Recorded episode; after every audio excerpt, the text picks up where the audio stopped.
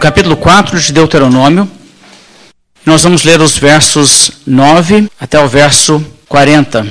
Tendo, portanto, Deuteronômio, capítulo 4, a partir do verso 9, e diz assim a palavra de Deus: Então somente guarda-te a ti mesmo e guarda bem a tua alma, que não te esqueças daquelas coisas que os teus olhos têm visto, e se não apartem do teu coração todos os dias da tua vida, e as farás saber a teus filhos e aos filhos de teus filhos. Não te esqueças do dia em que estiveste perante o Senhor teu Deus em Horebe, quando o Senhor me disse: Reúne este povo e os farei ouvir as minhas palavras, a fim de que aprenda a temer-me todos os dias que na terra viver, e as ensinará a seus filhos. Então chegastes e vos pusestes ao pé do monte, e o monte ardia em fogo até ao meio dos céus, e havia trevas e nuvens e escuridão.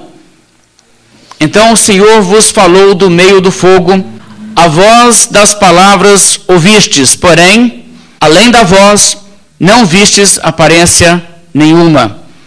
Então vos anunciou ele a sua aliança e vos prescreveu os dez mandamentos e os escreveu nas duas tábuas de pedra.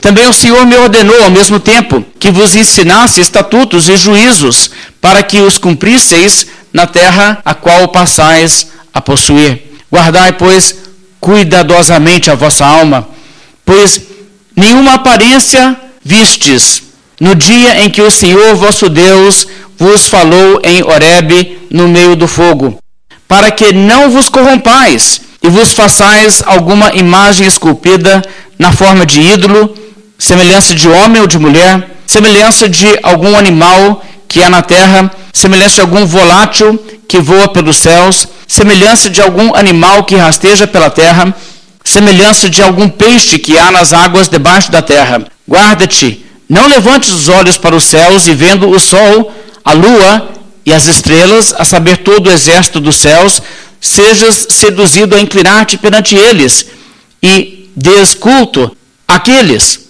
coisas que o Senhor teu Deus repartiu a todos os povos debaixo de todos os céus. Mas o Senhor vos tomou e vos tirou da fornalha de ferro do Egito, para que lhe sejais povo de herança, como hoje se vê. Também o Senhor se indignou contra mim por vossa causa e jurou que eu não passaria o Jordão e não entraria na boa terra que o Senhor teu Deus te dá por herança. Porque eu morrerei neste lugar, não passarei o Jordão, porém vós o passareis e possuireis aquela boa terra. Guardai-vos, não vos esqueçais da aliança do Senhor vosso Deus, feita convosco e vos façais alguma imagem esculpida, semelhança de alguma coisa que o Senhor vosso Deus vos proibiu. Porque o Senhor teu Deus é fogo que consome, é Deus zeloso. Quando, pois, gerardes filhos e filhos de filhos, e vos envelhecerdes na terra, e vos corromperdes e fizerdes alguma imagem esculpida, semelhança de alguma coisa, e fizerdes mal aos olhos do Senhor teu Deus, para o provocar a ira, Hoje tomo por testemunhas contra vós outros o céu e a terra, que com efeito perecereis imediatamente da terra a qual, passando o Jordão, ides possuir. Não prolongareis os vossos dias nela, antes sereis de todo destruídos. O Senhor vos espalhará entre os povos e restareis poucos em número entre as gentes, aonde o Senhor vos conduzirá. Lá servireis a deuses que são obra de mãos de homens, madeira e pedra que não veem, nem ouvem, nem comem, nem cheiram. De lá buscarás ao Senhor teu Deus e o acharás, quando buscardes de todo o teu coração e de toda a tua alma. Quando estiverdes em angústia e todas essas coisas te sobrevierem nos últimos dias e te voltares para o Senhor teu Deus e lhe atenderes a voz, então o Senhor teu Deus não te desamparará, porquanto é Deus misericordioso, nem te destruirá, nem se esquecerá da aliança que jurou a teus pais. Agora, pois, pergunta aos tempos passados, que te precederam, desde o dia em que Deus criou o homem sobre a terra, desde uma extremidade do céu até a outra, se sucedeu jamais coisa tamanha como esta, ou se se ouviu coisa como esta, ou se algum povo ouviu falar a voz de algum Deus do meio do fogo, como tu a ouviste ficando vivo, ou se um Deus intentou ir tomar para si um povo do meio de outro povo, com provas, e com sinais, e com milagres, e com peleja, e com mão poderosa, e com braço estendido, e com grandes espantos, segundo tudo quanto o Senhor vosso Deus vos fez no Egito aos vossos olhos. A ti te foi mostrado, para que soubesses que o Senhor é Deus. Nenhum outro há, senão Ele. Dos céus te fez ouvir a sua voz, para te ensinar, e sobre a terra te mostrou o seu grande fogo, e do meio do fogo ouviste as suas palavras porquanto amou a teus pais e escolheu a sua descendência depois deles e te tirou do Egito ele mesmo, presente e com a sua grande força, para lançar de diante de ti nações maiores e mais poderosas do que tu, para te introduzir na sua terra e te dar por herança, como hoje se vê. Por isso, hoje saberás e refletirás no teu coração que só o Senhor é Deus, em cima no céu e embaixo na terra. Nenhum outro há. Guarda, pois, os seus estatutos e os seus mandamentos, que te ordeno hoje, para que te vá bem a ti, a teus filhos, depois de ti, e para que prolongues os dias na terra que o Senhor teu Deus te dá para todo o sempre.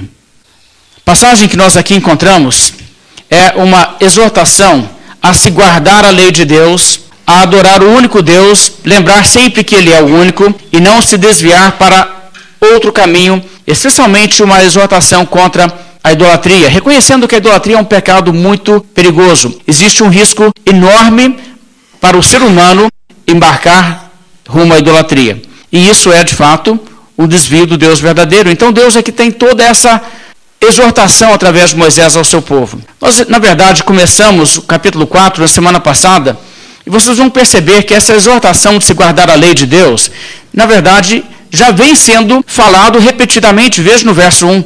Agora, pois, ó Israel, ouve os estatutos e os juízos que eu vos ensino para os cumprides, para que vivais e entreis e possuais a terra que o Senhor, Deus de vossos pais, vos dá. Veja, ele está dizendo para ouvir os estatutos, guardar os mandamentos e não se desviar dessa instrução.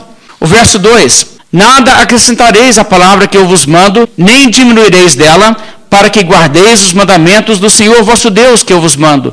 Ou seja, existe essa palavra que vocês receberam, existe a lei que foi dada, não brinque com isso, não acrescente, não diminua, não ignore nada que esteja lá e não acrescente sua própria opinião em nenhuma questão. O verso 6 ele diz: Guardai-os, pois, e cumpri-os, pois isso será a vossa sabedoria e o vosso entendimento perante os olhos dos povos que, ouvindo todos esses estatutos, dirão: certamente este povo é povo grande e gente sábia e inteligente. Veja, está aqui então essa ordem novamente: guarda-os. Então você vê que a Bíblia está batendo isso repetidamente. No verso 1, ouve o estatuto, cumpre. No verso 2, não acrescente nem diminua. No verso 6, guarda e cumpre. E agora chegando aqui, onde estamos, no verso 9, diz: guarda-te, guarda tua alma e guarda essa lei. Ele diz: e as farás saber a teus filhos e aos filhos de teus filhos. Então a mensagem aqui é bastante clara. Deus está claramente estabelecendo aqui uma religião que será conduzida e governada por um livro. Isso é uma coisa muito interessante. Deus deu a lei e exigiu que ela fosse escrita. Claro que Deus escreveu sobre as tábuas os dez mandamentos, mas Deus deu ordens a Moisés que toda a sua lei fosse escrita por ele. Então ele escreve a lei, essa lei então que agora está ali escrita, deve reger a vida desse povo. O povo então estaria sempre voltando ao texto, voltando àquele livro. E aquele livro seria toda a instrução para a sua religião. Eles não deveriam acrescentar nada além do que Deus colocou no livro eles não deveriam diminuir nada daquele livro. Então eles seriam de fato um povo governado pela Bíblia. Então isso é importante de se notar. O próprio livro de Deuteronômio vai nos mostrar como Deus vai garantir que as pessoas estejam sempre voltando à Bíblia, voltando ao texto, ouvindo e lendo. Veja, por exemplo, o capítulo 17 de Deuteronômio. Nessa época o povo não tem um rei, mas sabendo o futuro e sabendo que um dia o povo desejaria um rei, Deus já colocou aqui essas instruções em relação a quando houvesse um rei na nação de Israel. Em Deuteronômio 17, o verso 18, também quando se assentar no trono do seu reino, escreverá para si um traslado desta lei num livro do que está diante dos levitas sacerdotes, e o terá consigo, e nele lerá todos os dias da sua vida, para que aprenda a temer o Senhor seu Deus, a fim de guardar todas as palavras desta lei e estes estatutos para os cumprir. Veja só, o rei deveria fazer o quê? Pegar uma cópia da Bíblia, transcrever para si, pessoalmente, copiar e escrever por extenso todo o livro da lei, e ele então deveria manter esse livro consigo e fazer nele leitura diária. Veja, o texto diz explicitamente, o verso 19: E o terá consigo, e nele lerá todos os dias da sua vida. Por quê? Porque ele, como rei, na verdade, não seria o legislador. Ele apenas seria, vamos dizer assim, o executivo. O legislador é Deus. É uma teocracia, afinal de contas, e Deus deu a lei, de modo que ele deveria fazer executar a palavra de Deus. A palavra de Deus deveria reger a nação.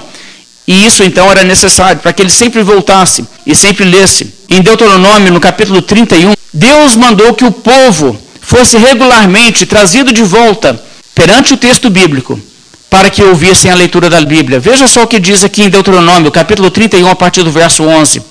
Quando todo o Israel vier a comparecer perante o Senhor, teu Deus, no lugar que este escolher, lerás esta lei diante de todo o Israel.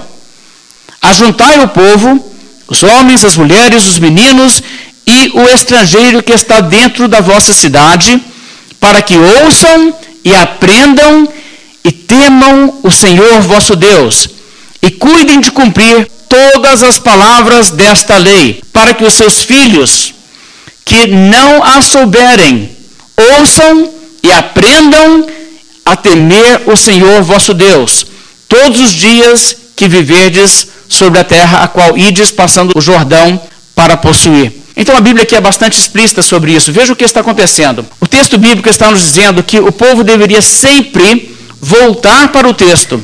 E o povo deveria ser reunido regularmente. E o que fazer nessas ocasiões? Ajuntar todo mundo, colocar todo mundo em posição de poder ouvir a leitura da lei. Então fazer a leitura de toda a lei. Para que o povo, então, ouvindo a Bíblia, fosse todo mundo conhecedor da Bíblia. Até quem fosse analfabeto teria que conhecer o conteúdo da Bíblia. Porque eles teriam que ouvir a leitura da lei. Então essas formas que Deus estabeleceu para assegurar que desde que a lei fosse obedecida, o povo todo teria conhecimento da Bíblia, nos mostra que é assim que Deus vai agora governar o seu povo. Ele estabeleceu, colocou escrito, e agora essa lei escrita é a pauta da sua religião. É assim que Deus vai administrar a sua vida espiritual, usando esse livro. Isso é muito interessante.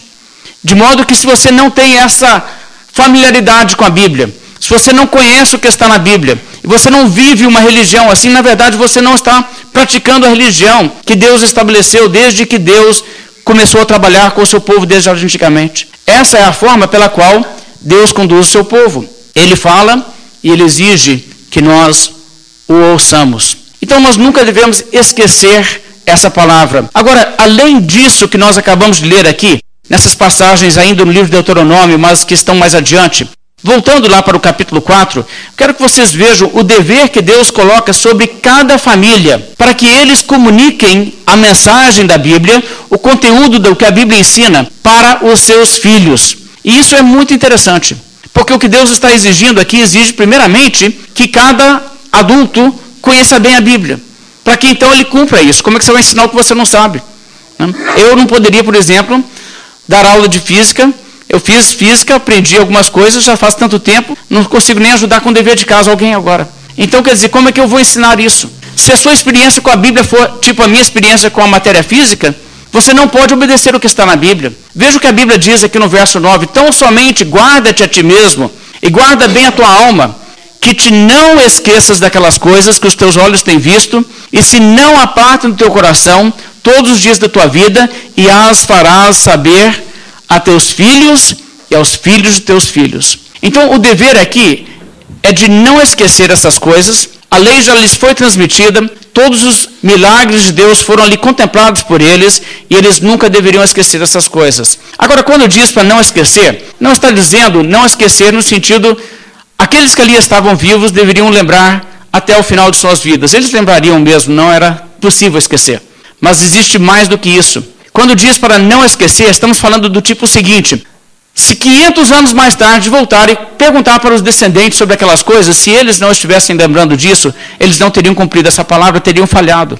Porque essa ordem de não esquecer é no sentido de comunicar para a geração nova, os filhos, os netos, os bisnetos, os tataranetos, para que sempre, através de suas gerações, eles soubessem essas verdades, conhecessem essas leis, soubessem da realidade, da manifestação do verdadeiro Deus. Por isso era necessário que eles transmitissem esses fatos a seus filhos. Uma coisa que é importantíssimo observar aqui então, é que aqui nós temos Deus dando, vamos dizer assim, o início à religião formal do seu povo de Israel e exigindo esse compromisso com a sua palavra escrita, exigindo que eles conheçam, que guardem e comuniquem isso a seus filhos. E, em certo sentido, isso é a essência da prática religiosa de Israel: obedecer o que está escrito por Deus na sua palavra e transmitir isso para os seus filhos. Agora, uma coisa que também é importante observar aqui, aliás, é importantíssimo observar, é que quando a Bíblia fala do que Deus fez nesse período, de como Deus se manifestou ali a Moisés a partir do momento que ele falou através da sarça ardente, o enviou ao Egito, ele chegou e ele fez aqueles milagres, trouxe as pragas sobre o Egito, tirou o povo do Egito, abriu o mar vermelho, sustentou o povo no deserto com maná, fez aqueles milagres todos durante todo esse período, tudo aquilo ali que aconteceu. Na verdade, biblicamente falando, é algo único, é algo singular, não é algo rotineiro Deus não faria isso rotineiramente. Na verdade, Deus nunca faria isso novamente, dessa forma. E por isso era necessário que eles comunicassem aos seus filhos. Veja só, se fosse o tipo de coisa que continuaria a acontecer, então qual a preocupação de dizer isso vai ser esquecido se vocês não comunicarem isso aos seus filhos? O próprio texto está dizendo, existe algo singular aqui. Agora, muitas pessoas fazem objeção à Bíblia e fazem objeção com a seguinte linha de argumentação. As pessoas dizem: a Bíblia descreve um mundo onde milagres e aparições de deuses são coisas comuns, sabe? Então isso reflete aquela forma supersticiosa e crédula dos povos antigos de enxergar o mundo, em que eles contavam essas histórias. Um Deus desceu na terra e aconteceram essas coisas extraordinárias e tal. E eles dizem: olha, isso é coisa de mitologia. Mas nós sabemos que as coisas não são assim. Então, por isso nós não acreditamos na Bíblia. E querem, de certa forma, falar que os escritores bíblicos nada mais fizeram senão meio que confirmar a forma pagã de pensar sobre o mundo e alegaram, é assim como tem esses outros incidentes, nós temos mais alguns aqui. E quando eu ouço gente falando assim, eu percebo que estamos lidando com pessoas que não olharam atentamente para a Bíblia e o que a Bíblia ensina. São pessoas que não pararam para realmente atentar ao que a Bíblia retrata a Bíblia não presume um mundo em que milagres são coisas corriqueiras, acontecem, cai lá. Não, a Bíblia não tem essa percepção. Muito, muito pelo contrário. A mensagem da Bíblia é que coisas assim como essas simplesmente não acontecem, senão em casos absolutamente únicos, como no caso em que aconteceu. A Bíblia ensina que tudo o que as demais religiões alegam, na verdade é falsidade. A Bíblia não está dizendo, ah, tem sim essas manifestações de divindades por aí. E aqui mais algumas. A Bíblia está dizendo, não, não. Essas manifestações de divindades alegadas pelas religiões são crendice, são falsidades. Manifestação de Deus mesmo não seria dessa forma aí. Seria isso aqui. O dia que Deus se manifesta é outra coisa. Veja o verso 32 dessa passagem e observe como a passagem nos enfatiza exatamente isso. Verso 32 diz: Agora, pois, pergunta aos tempos passados que te precederam. Desde o dia em que Deus criou o homem sobre a terra, desde uma extremidade do céu até a outra, se sucedeu jamais coisa tamanha como esta, ou se se ouviu coisa como esta. E a resposta é: não. Desde que Deus criou o mundo, isso nunca aconteceu, não. Nunca teve essa questão de Deus falar assim, não. Nunca aconteceu nada do tipo. É isso que ele está dizendo. Pergunta e você vai verificar que é isso mesmo. E o que, que o texto aqui que Moisés escreveu acabou de fazer? Ele acabou de descartar como invenção e mentira todas as histórias e as lendas de deuses e de interação com o divino que todas as outras religiões do mundo alegavam. Se alguém dissesse, ah, mas Zeus veio aqui na Terra e se manifestou, a Bíblia está dizendo, não, não aconteceu isso não. Isso aí é falso. Se alguém dissesse, ah, mas Krishna teve uma manifestação. Não, é falso. Está vendo? É isso que a Bíblia está dizendo. Deixa-me ler novamente. Agora, pois, pergunta aos tempos passados que te precederam, desde o dia em que Deus criou o homem sobre a terra, desde uma extremidade do céu até a outra, se sucedeu jamais coisa tamanha como esta, ou se se ouviu coisa como esta, ou se algum povo ouviu falar a voz de algum Deus do meio do fogo, como tu a ouviste ficando vivo. E a mensagem é: isso nunca aconteceu. Nunca aconteceu uma intervenção sobrenatural como isso que a Bíblia aqui descreve. Nunca teve isso antes. Isso é singular. Verso 34. Ou se um Deus intentou ir tomar para si um povo do meio de outro povo, com provas e com sinais e com milagres, e com peleja, e com mão poderosa, e com braço estendido, e com grandes espantos, segundo tudo quanto o Senhor, vosso Deus, vos fez no Egito, aos vossos olhos. E veja o que a Bíblia está dizendo. Já teve isso antes? Milagres aconteceram assim em algum lugar antes? Não, isso é singular, está vendo? Isso aqui é único. Isso é uma coisa que não é simplesmente o tipo de coisa que acontece no mundo em que nós vivemos. Tanto que o fato de ter agora acontecido aos olhos dessa geração, Moisés está dizendo, então vocês sabem que vocês estão lidando com uma coisa diferente. O restante é falso. Mas Deus, o Deus da Bíblia, é que é o verdadeiro. Por isso, o verso 35 ele diz: A ti te foi mostrado. E a posição do pronome é enfático na língua original, mostrando que ele está realmente chamando atenção a isso, o que nossos tradutores tentam fazer, quando ao invés de dizer te foi mostrado, a ti te foi mostrado. Está vendo a ênfase? Vocês têm um privilégio único. Vocês tiveram uma experiência que mais ninguém na face da terra jamais teve. A ti te foi mostrado, para que soubesses que o Senhor é Deus e não há outro senão Ele. Ou seja, só existe um Deus então verdadeiro, e esse Deus se manifestou desta forma exclusivamente a Israel. Então nós não estamos de forma alguma encontrando na Bíblia uma mensagem que simplesmente reforça crenças dos povos antigos. Na verdade, o que a Bíblia está dizendo, ela está desmentindo todas as religiões falsas antigas. Aquela religião do Egito, com a ideia de tantos deuses e, e Faraó ser uma espécie de deus, ele mesmo descendente de divindades. A Bíblia está dizendo não, nunca teve em nenhum lugar interação de Deus com o homem como isso que vocês estão vendo na sua geração, onde Deus começou a revelação que propriamente constitui o início da Bíblia, quando Deus falou através de Moisés. Então, o que isso significa? Bem, primeiramente, como temos destacado, que Deus nunca falou a outras nações antes. Sim, Deus falou com alguns indivíduos, como a Bíblia mostra. Deus falou com Noé, Deus falou com Abraão, sim. Mas não houve manifestação e revelação de Deus como o que nós vemos a nenhum outro povo. Isso foi privilégio dado exclusivamente a Israel. Portanto, todas as demais histórias de interação com a divindade é mitologia e lenda. A realidade está aqui. Segundo ponto, Deus falou agora, e isso é totalmente atípico. Nada assim aconteceu antes, eles presenciaram algo inédito, e isso, portanto, demonstra que estamos lidando com uma coisa diferente. Se Deus aparecer dessa forma, conforme Moisés aqui está relatando e conforme a Bíblia narra, isso sim é que prova que Deus está falando. Uma pessoa simplesmente ouve a mensagem, tive um contato com Deus, e eu tive uma impressão, e eu acho que é um recado para a humanidade. Isso não prova que foi Deus falando. Mas veja, quando Deus chegou para dar o seu recado através de Moisés, ele disse: Moisés, eu vou hoje fazer coisas para o povo acreditar que você realmente está falando por mim. Agiu de uma maneira que não deixaria nenhuma margem de engano para as pessoas pensarem: mas será que Moisés realmente recebeu isso de Deus? Veja, Deus deu provas, coisas muito poderosas. E em terceiro lugar, como eu já disse também, essas coisas não continuariam acontecendo. Por isso seria necessário ensinar sobre essas coisas para a geração vindoura. Como é que eles saberiam? Daí a 200, 300 anos, há muitas gerações que essas coisas aconteceram.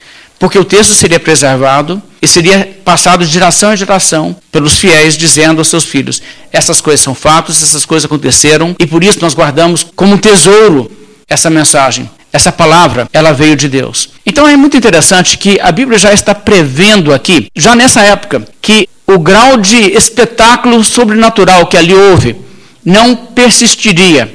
A Bíblia nos mostra exatamente isso, que em alguns momentos da história Deus trouxe grandes revelações, como nesse período, como na vinda de Jesus Cristo ao mundo, mas que isso não é típico, que isso não é uma coisa que vai ser a experiência típica da humanidade. E aliás, a mesma coisa é verdade sobre o Novo Testamento. Você se lembra como Jesus falou? Ele disse a seus discípulos: Em verdade vos digo que muitos profetas e justos desejaram ver o que vedes e não viram, e ouvir o que ouvis e não ouviram. Quer dizer, a oportunidade que aquela geração teve, que os discípulos de Jesus tiveram de ver os milagres de Cristo e ver aquelas coisas, Jesus não está dizendo, não, Deus faz isso por toda a geração. Pode ficar tranquilo, em qualquer época que você está vivendo, você terá essas coisas. Pra... Não, não é isso que a Bíblia ensina. A Bíblia ensina que quando Deus trouxe essas coisas, ele comprovou a mensagem através dessas coisas e ele deixou isso escrito no livro. E esse é o testemunho para todas as gerações. Aliás, é tão interessante que Jesus Cristo disse a Tomé que o viu ressuscitado e só então creu. Jesus disse: Porque me viste e creste, bem-aventurados os que não viram e creram. Já reconhecendo que a realidade típica da humanidade não será ter a oportunidade de ver. Você terá que crer pelo testemunho testemunho escrito da palavra de Deus e o testemunho do povo de Deus que afirma essas coisas como verdade. Então, o pensamento bíblico aqui, de forma alguma, é estabelecer um precedente para que a cada geração as pessoas testem se Deus é verdadeiro através de exigir ver milagres como a Bíblia relata. Não, a Bíblia está dizendo que os milagres aconteceram naqueles momentos e o testemunho escrito é a prova de que essas coisas aconteceram, porque a própria Bíblia ela se sustenta. Então essa é a forma em que a Bíblia aqui está argumentando. Mas vamos lembrar o que havia acontecido exatamente. O que foi que aconteceu ali que dava, vamos dizer assim, tanta segurança e tanta certeza de que eles realmente estavam tendo Deus falando com eles. Verso 10. Não te esqueças do dia em que estiveste perante o Senhor teu Deus em Horebe, quando o Senhor me disse: Reúne este povo e os farei ouvir as minhas palavras, a fim de que aprenda a temer-me todos os dias que na terra viver, e as ensinarás a seus filhos. Então chegastes e vos pusestes ao pé do monte, e o monte ardia em fogo até o meio dos céus, e havia trevas, nuvens e escuridão. Então o Senhor vos falou do meio do fogo. A voz das palavras ouvistes, porém, além da voz, não vistes aparência nenhuma. Então vos anunciou ele a sua aliança, que vos prescreveu os dez mandamentos e os escreveu em duas tábuas de pedra.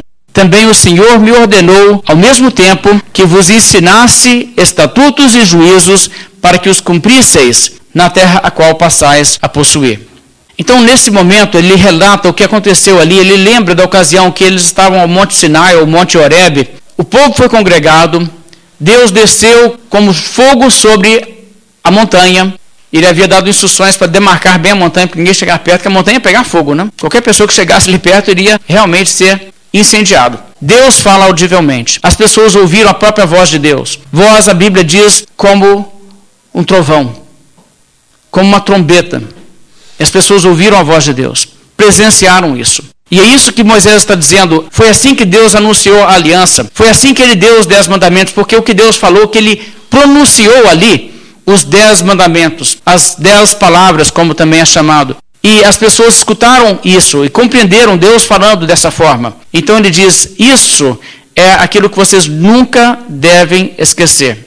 Vocês receberam a verdade. Vocês receberam revelação de Deus, enquanto outros povos não. Outros povos podem não saber essas coisas, mas vocês as sabem. Então vocês nunca devem se esquecer disso. O privilégio de saber a verdade deve ser reconhecido e valorizado. Agora, quando ele conclui essa lembrança do que aconteceu, ele fala sobre como Deus falou, mas Deus falou sem manifestar a si mesmo de nenhuma forma visível. No final do verso 12, a voz das palavras ouvistes, porém, além da voz, não vistes aparência nenhuma. E isso aqui é bem interessante. Além da voz, aparência nenhuma. Agora vamos pensar um pouco sobre o que isso significa. Ele vai logo desenvolver essa realidade em maior detalhe e enfatizar por que, que ele está chamando atenção a isso. Por que, que ele está enfatizando o fato que eles ouviram, mas não viram? Verso 15: Guardai, pois, cuidadosamente a vossa alma, pois aparência nenhuma vistes no dia em que o Senhor vosso Deus vos falou em Horebe no meio do fogo. Isso é uma palavra muito interessante. Guardai cuidadosamente a vossa alma. O que, que significa guardai cuidadosamente?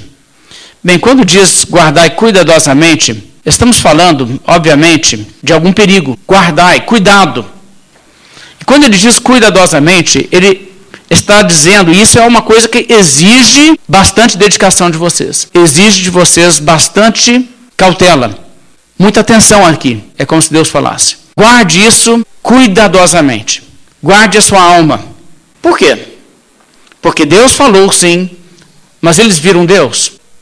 Não, eles não viram Deus. E como eles não viram a Deus, nenhuma aparência eles viram, ele vai então explicar o motivo para isso. Deus fez dessa forma exatamente para impedir que algum dia eles viessem a querer retratá-lo. Ah, vamos retratar como Deus é. Agora, de fato, eles já haviam tentado fazer isso. Você se lembra quando Deus falou naquela ocasião e eles ouviram os dez mandamentos pronunciados por Deus. E então Moisés subiu no monte. Enquanto Moisés estava lá no monte, ele se demorou. O que, que eles fizeram? Eles fizeram um bezerro de ouro. Eis vosso Deus que vos tirou do Egito um bezerro de ouro. Será que Deus ficou lisonjeado com aquele retrato da sua natureza? Obviamente não. E o que nós estamos aqui então vendo é que Deus está aqui relembrando ao povo de que eles não viram nada, muito menos uma aparência tipo um bezerro, para retratar então Deus daquela maneira. De onde que eles tiraram a ideia de um bezerro? Ora, tiraram isso da mitologia egípcia. Pegaram isso lá do paganismo. É por isso que fizeram um, um bezerro era algo familiar dentro da sua experiência, tendo morado tanto tempo no Egito.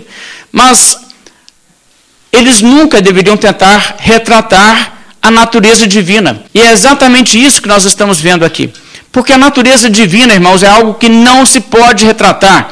E qualquer figura ou qualquer semelhança que se projeta para tentar assim retratar a natureza divina, de fato, é um insulto à grandeza de Deus. Qualquer objeto ou qualquer aparência que usamos para representar a Deus incide em reduzir a glória de Deus. Agora, os seres humanos têm feito isso, e não somente no caso do bezerro de ouro, mas eu quero dar alguns exemplos de como isso tem sido feito, e você deve perceber como isso, na verdade, é exatamente o que a Bíblia está proibindo. Você sabe que existem algumas pinturas, por exemplo, que retratam Deus Pai como um senhor velhinho com barba branca.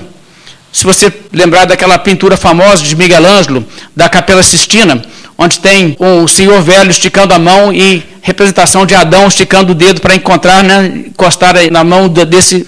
Ali está retratado Deus Criador. É como se fosse Deus Pai. Aquilo é uma figura digna para retratar Deus? Aquilo representa a natureza divina? Não, isso é exatamente o que a Bíblia está dizendo para não fazer. Aquilo é, idolatria. Aquilo é pecado. E eu acho que é não somente um insulto reduzir Deus a uma imagem que tem semelhança de ser humano, como também, além de tudo, um ser humano envelhecendo, com características que só existiriam no mundo caído, como barba branca, sinais de velhice, coisas que só acometem seres humanos caídos no mundo caído. E aí você vai retratar Deus daquela maneira. Veja que isso é altamente ofensivo. Nossa concepção de Deus pode ser imperfeita, mas entenda uma coisa: você retrata Deus daquela maneira, você está levando pessoas na direção errada. E isso ofende a Deus. E existem muitos retratos assim, pessoas que querem retratar a Trindade. Então representam Deus Pai como um senhor velhinho. Aí colocam Jesus e colocam uma pomba para representar o Espírito Santo. E ali você tem um retrato da Trindade. Essas coisas são exatamente o que a Bíblia está dizendo, não faça. Você viu Deus assim por acaso para representá-lo assim? Você não viu Deus assim, cuidado. Isso é proibido por Deus. Agora vamos entender assim o quanto isso traz ofensa a Deus. Toda concepção em nossa mente sobre Deus chega a quem? Da realidade. Mas através de palavras nós podemos comunicar muitas coisas. Nós podemos falar sobre a natureza de Deus e falar sobre os atributos de Deus e o ser de Deus. E se falarmos corretamente, estamos levando pessoas a formarem um conceito correto de Deus. Veja, não uma imagem de Deus, porque não existe uma imagem. Deus, a própria luz é parte da criação, irmãos. Não é uma coisa, Deus não é uma coisa que se vê assim. Deus é um ser eterno, transcendente, antes da própria criação e antes que houvesse luz, porque foi Ele que disse haja luz. Então o que, que estava lá para você dizer? Dá para se ver, dá para se enxergar com os olhos. Mas à medida que nós ensinamos sobre Deus, se nós ensinarmos corretamente, nós ajudamos pessoas a entender o ser de Deus, o caráter de Deus e os atributos de Deus. Mas se nós de alguma forma retratamos a Deus assim, com figura, imediatamente nós estaremos agregando ao conceito de Deus características que fogem do correto. E estaremos deturpando a imagem de Deus. Então pense na seguinte ilustração, é só uma ilustração. Mas digamos que alguém esteja falando com você da seguinte forma: Me fala do seu pai, como que é o seu pai? Descreve o seu pai. Aí você começa assim, bem, meu pai, deixa eu ver. É, sou muito bom com o retrato falado, não, mas deixa eu tentar aqui. Ele tem um nariz, uma boca, dois olhos. Aí a pessoa, ah, acho que eu consigo a partir daí. E a pessoa vai e desenha um rato. Uma boca, um nariz, dois olhos. Você fica lisonjeado com isso? Ou seu pai iria? Está vendo? É aí que está o problema. A foto de um rato não ajuda. Na verdade, coloca associado aquilo que está se descrevendo coisas que ofendem, porque não estão à altura. E é exatamente por isso que Deus não admite que se faça isso. Qualquer forma, qualquer que seja, que nós usemos para retratar a natureza divina é de fato uma ofensa a Deus. Por isso, veja o verso 16: para que não vos corrompais e vos façais alguma imagem esculpida na forma de ídolo, semelhante de homem ou mulher. Está vendo? Homem, homem barbudo, velhinho. Pode? Exatamente o que a Bíblia está dizendo para não fazer. Nem homem, nem mulher. Verso 17. Semelhante de algum animal que há na terra, semelhante de algum volátil que voa pelo céu, semelhante de algum animal que rasteja sobre a terra, semelhante de algum peixe que há nas águas debaixo da terra. E você sabe que os pagãos retrataram suas divindades de todas essas formas. Verso 19 diz: Guarda-te, não levantes os olhos para os céus, e vendo o sol, a lua e as estrelas, a saber, todo o exército dos céus, seja seduzido a inclinar-te perante eles, e desculto aqueles coisas que o Senhor teu Deus repartiu a todos os povos debaixo dos céus. Aqui você vê uma palavra muito interessante, porque as pessoas acreditavam nessa época que tanto as estrelas como o Sol, a Lua, os planetas, na verdade eram divindades. Estão, lá são deuses que estão lá no céu, lá aquelas luzes que brilham lá no céu. E as pessoas adoravam o Sol, as pessoas achavam que o Sol não era uma coisa, achavam que o Sol era um ser. Ele tinha personalidade, né? ele tinha ideias e tudo. Mas a Bíblia descarta tudo isso aqui. A Bíblia traz esse fato que tudo isso aí que foi descrito, as estrelas, o sol, a lua, são o que conforme a Bíblia?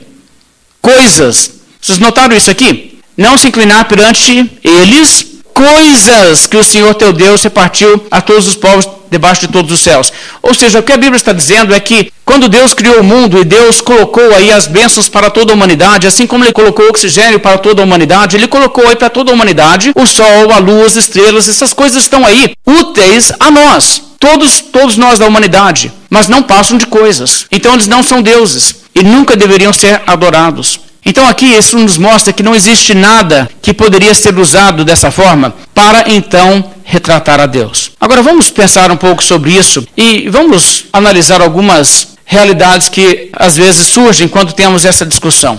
Nós podemos retratar, por exemplo, o Espírito Santo como uma pomba, falamos sobre Deus como um senhor velho já, mas e o retratar o Espírito Santo como uma pomba? O que acontece nessa altura? Ou nós podemos retratar o Espírito Santo como línguas de fogo, ou brasas de fogo partidas em dois, como na descrição de Pentecoste? Quando falamos sobre isso, você se lembra que quando Jesus foi batizado, o Espírito Santo desceu sobre ele como uma forma visível, semelhante a uma pomba. Na verdade, a Bíblia não diz que desceu uma pomba sobre ele. Não é que foi idêntico a uma pomba. Nós não sabemos até que ponto era semelhante a uma pomba. Em alguma medida lembrava uma pomba, poderia ser, até vamos dizer assim, remotamente lembrando uma pomba. Nós não sabemos exatamente. Mas o que acontece é que ali Deus provocou esse fenômeno visível. Como também, em Atos capítulo 2, Deus provocou o fenômeno visível onde as pessoas reunidas, o Espírito Santo desceu sobre eles e eles viram línguas de fogo que desceram sobre cada pessoa. Assim como Jesus, o Espírito Santo desceu sobre ele de forma visível. Agora, nós sabemos que isso não se trata da forma de Deus. Nós não olhamos para isso e dizemos, ah, quer dizer que Deus é assim, não? Deus tem penas de um bico. Claro que não. Estamos entendendo apenas que Deus se utilizou dessa forma visível por um breve momento para que a sua presença fosse detectada para que as pessoas então entendessem que o Espírito Santo ali desceu. Como, por exemplo, João Batista, que estava já avisado, aquele sobre quem você vir descer o Espírito Santo é sobre este, este é o Messias. Como também Jesus havia dito aos discípulos para aguardarem em Jerusalém até que o Espírito Santo viesse antes que eles saíssem para pregar. Então, como que eles saberiam se não houvesse, vamos dizer assim, nenhum indicador? Então, Deus usou isso como indicador da sua presença. Agora, quando então Deus fez isso, uma forma visível de sua presença, eu creio que é legítimo nós usarmos uma retratação dessa forma visível que Deus mesmo usou, entendendo que aquilo não é a natureza de Deus, mas é uma forma pela qual Deus indicou a sua presença em um determinado momento. Nós podemos ver, por exemplo, a Igreja Presbiteriana do Brasil tem uma logomarca que você encontra nas suas placas de igreja e nas suas publicações que mostram a sarça ardente e tem ali um, um pombo também descendo do Espírito Santo. O que você faz com isso? Aquilo é idolatria? Uma logomarca como aquilo representa o Espírito Santo e representa a teofania da sarça ardente, que na verdade, quem foi que falou da sarça ardente? Ora, você sabe quem falou, disse: Eu sou o Deus de Abraão, o Deus de Isaac, o Deus de Jacó. Quem estava ali era esse. Mas Deus não é uma sarça ardente. O que acontece nessa altura é que nós sabemos que Deus não é uma sarça ardente, Deus não é uma pomba. Nós estamos ali com ilustrações como essas, recordando eventos onde Deus comunicou e ele fez uso desses fenômenos. Mas isso não exatamente é idolatria, a menos que alguém comece a pegar objetos assim e de alguma forma adorá-los. Fazer oração olhando para isso. Levar aquilo como se fosse um amuleto de proteção, ou qualquer coisa dessa natureza. Agora, é curioso que, quando falamos sobre essa possibilidade de fazer algum retrato visível de manifestações assim de Deus ou não, você vai encontrar que o Catecismo Maior de Westminster, que é usado pelas igrejas presbiterianas, tem o seguinte a dizer sobre o segundo mandamento. O que é proibido no segundo mandamento? Ele diz: os pecados proibidos do segundo mandamento são, e aí ele pulando algumas frases, entre outras coisas, fazer qualquer imagem de Deus de todas e quaisquer das três pessoas, quer interiormente no espírito, quer exteriormente, em qualquer forma de imagem ou semelhança de criatura alguma. Agora, essa colocação é uma colocação que é bastante curiosa. Porque a própria denominação, nessa altura, que adota esse símbolo de fé, usa uma logomarca que está em contradição com ela. Vocês percebem isso? O que, que ela disse aqui? Que não se pode fazer qualquer imagem de Deus em quaisquer das suas três pessoas.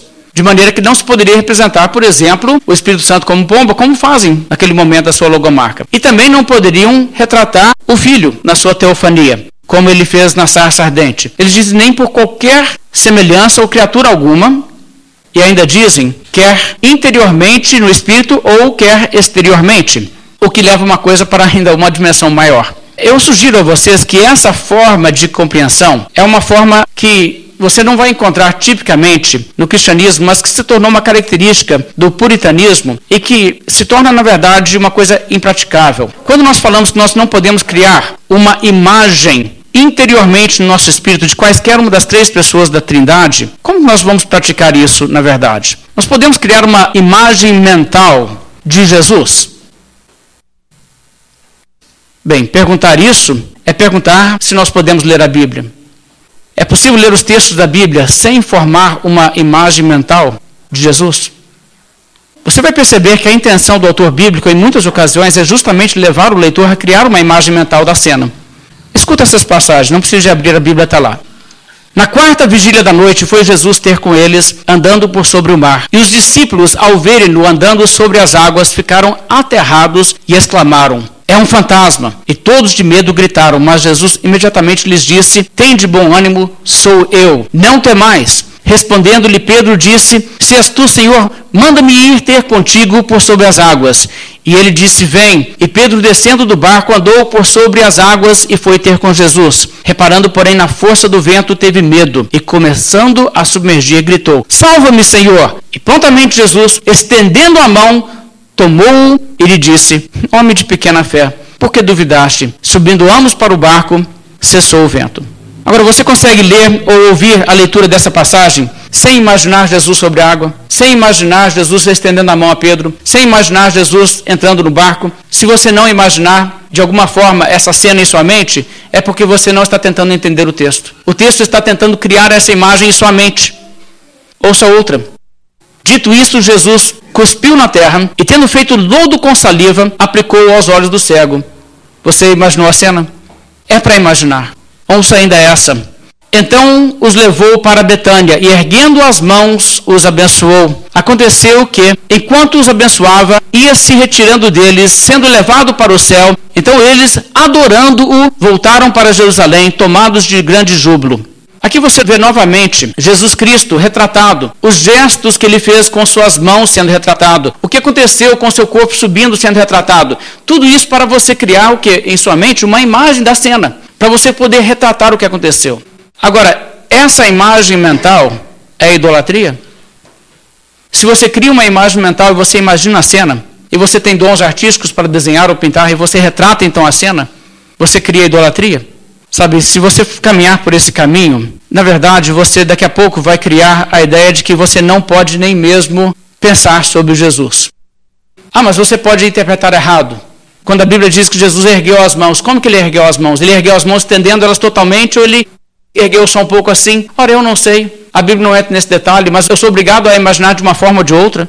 E o fato que a Bíblia não entra em detalhes comunica mais que como ele estendeu as mãos não importa, o fato que importa é que ele estendeu as mãos. E se nós não podemos retratar a natureza humana de Jesus, nós temos que questionar se Jesus tinha realmente uma natureza plenamente humana como a nossa. Agora, é evidente que nós não podemos retratar a natureza divina de Jesus. E não existe separação, mas existe distinção entre a natureza humana e a natureza divina. E quando falamos do corpo físico de Jesus, irmãos, o corpo físico de Jesus é composto de matéria, matéria que foi criada, matéria que não estava em existência antes da criação do mundo. Então estamos falando assim, nesse momento, se nós podemos fazer alguma ilustração para comunicar numa escola dominical para crianças. Muitas igrejas usam essas ilustrações. E as crianças, então, mesmo uma idade muito bem cedo, conseguem entender o que está acontecendo ali.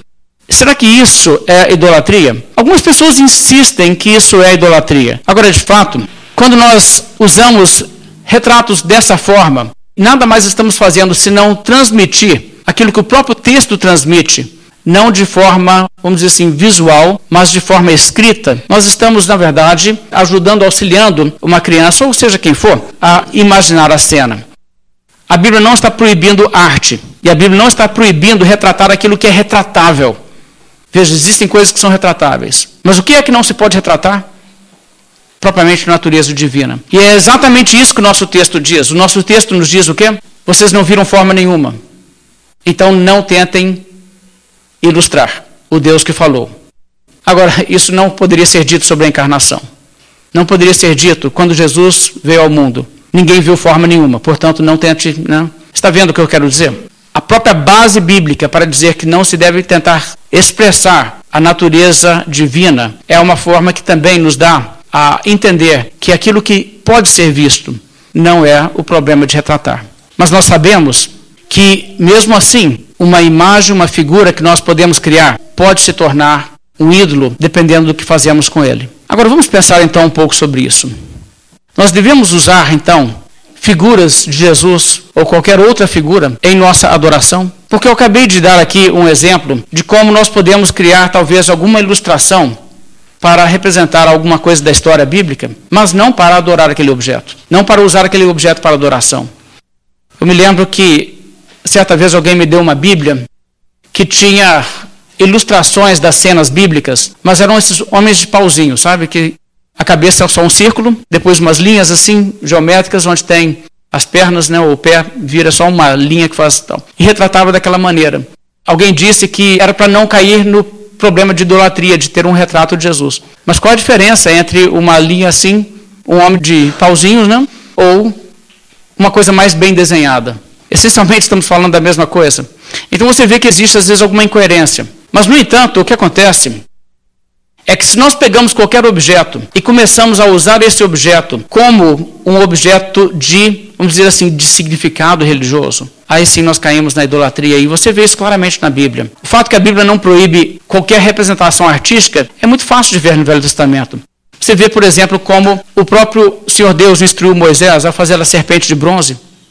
Havia pecado em fazer a serpente de bronze? Obviamente não.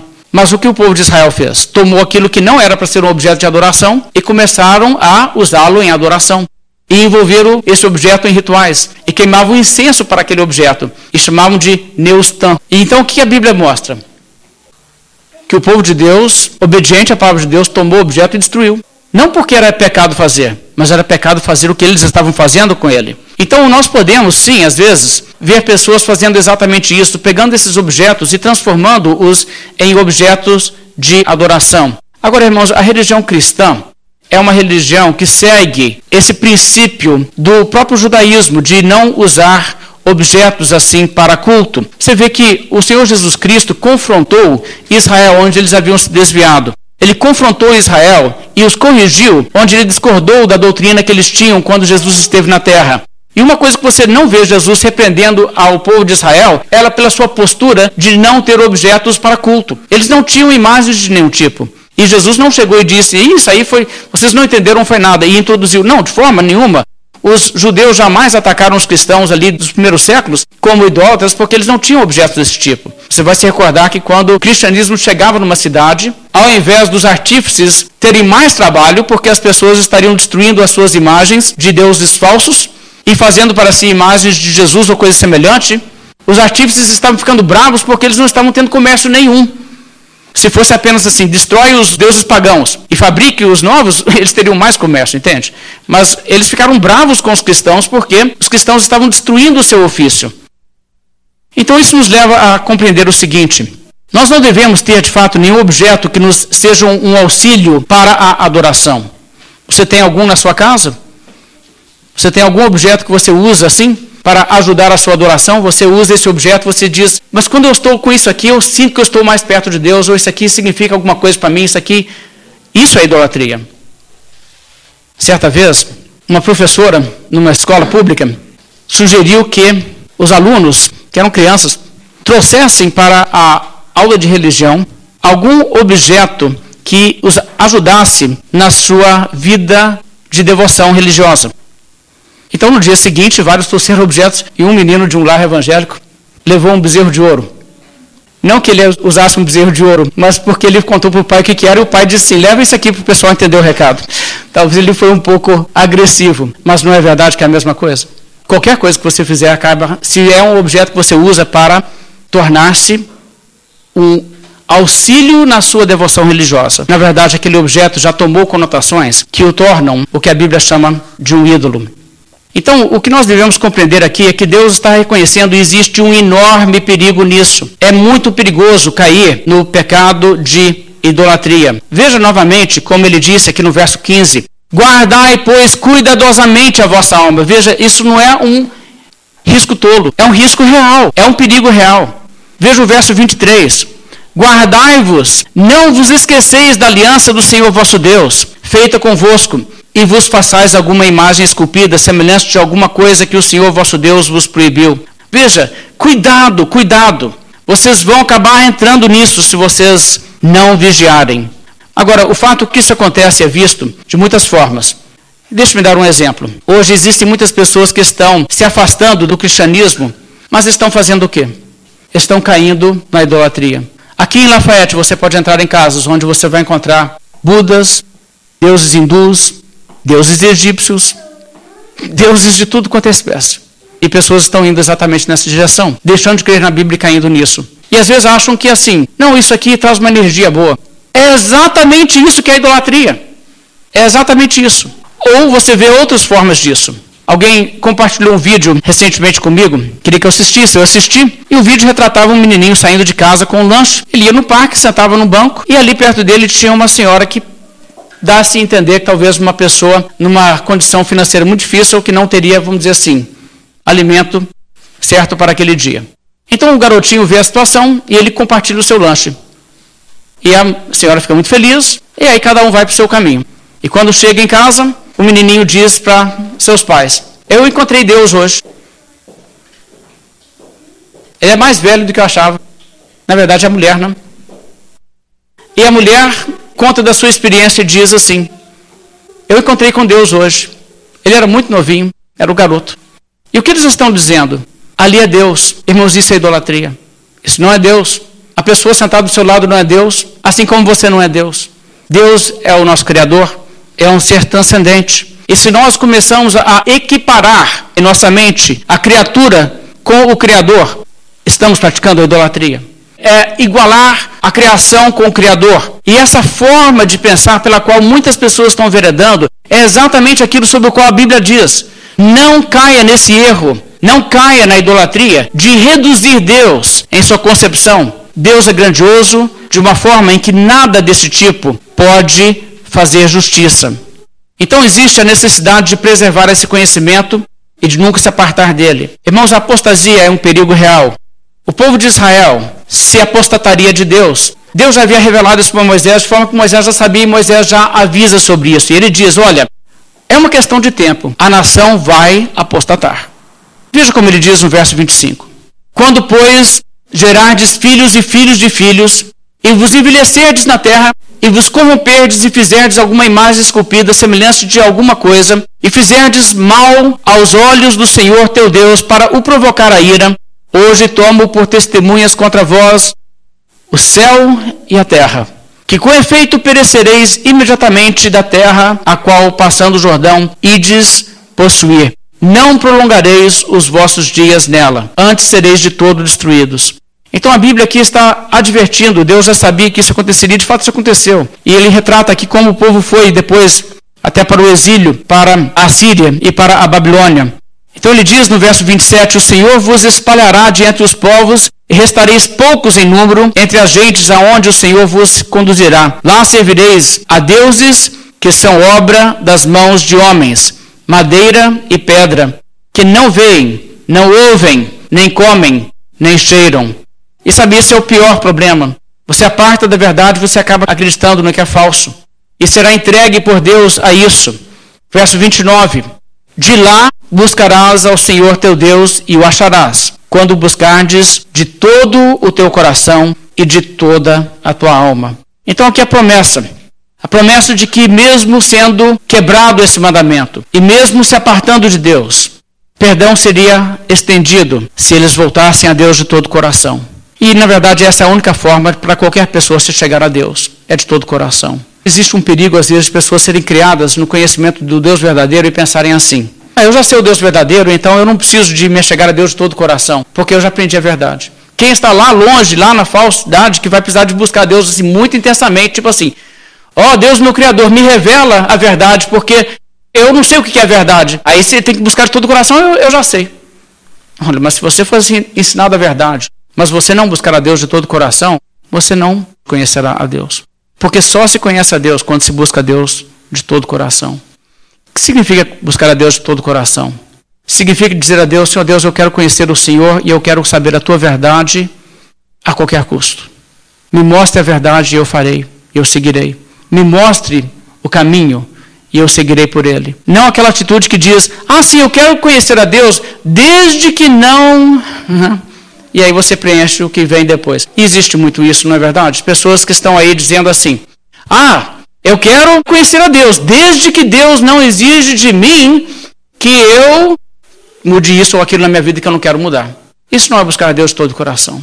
Buscar a Deus de todo o coração é colocar-se diante de Deus e dizer a Deus: Olha, Deus, por ti eu farei qualquer coisa. Abandonarei qualquer coisa. O que o Senhor chamar de pecado eu largo. Eu farei a tua vontade. Isso é buscar a Deus de todo o coração. Agora, não é só aqui, irmãos. Em Jeremias também a Bíblia diz: Buscar-me-eis e me achareis, quando me buscardes de todo o coração. Irmãos, eu vou concluir nossa mensagem dessa noite com essa reflexão. Você já buscou a Deus de todo o coração? Ou você está contente em simplesmente saber que Deus está lá, sem se preocupar realmente de servir a Deus de todo o coração. Porque se nós fizermos qualquer coisa menos do que buscar a Deus de todo o coração, Deus irá nos ignorar. A promessa da Bíblia é sempre essa. Buscarás ao Senhor teu Deus e o acharás quando o buscardes de todo o teu coração e de toda a tua alma. Vamos nos colocar de pé, fazer uma oração.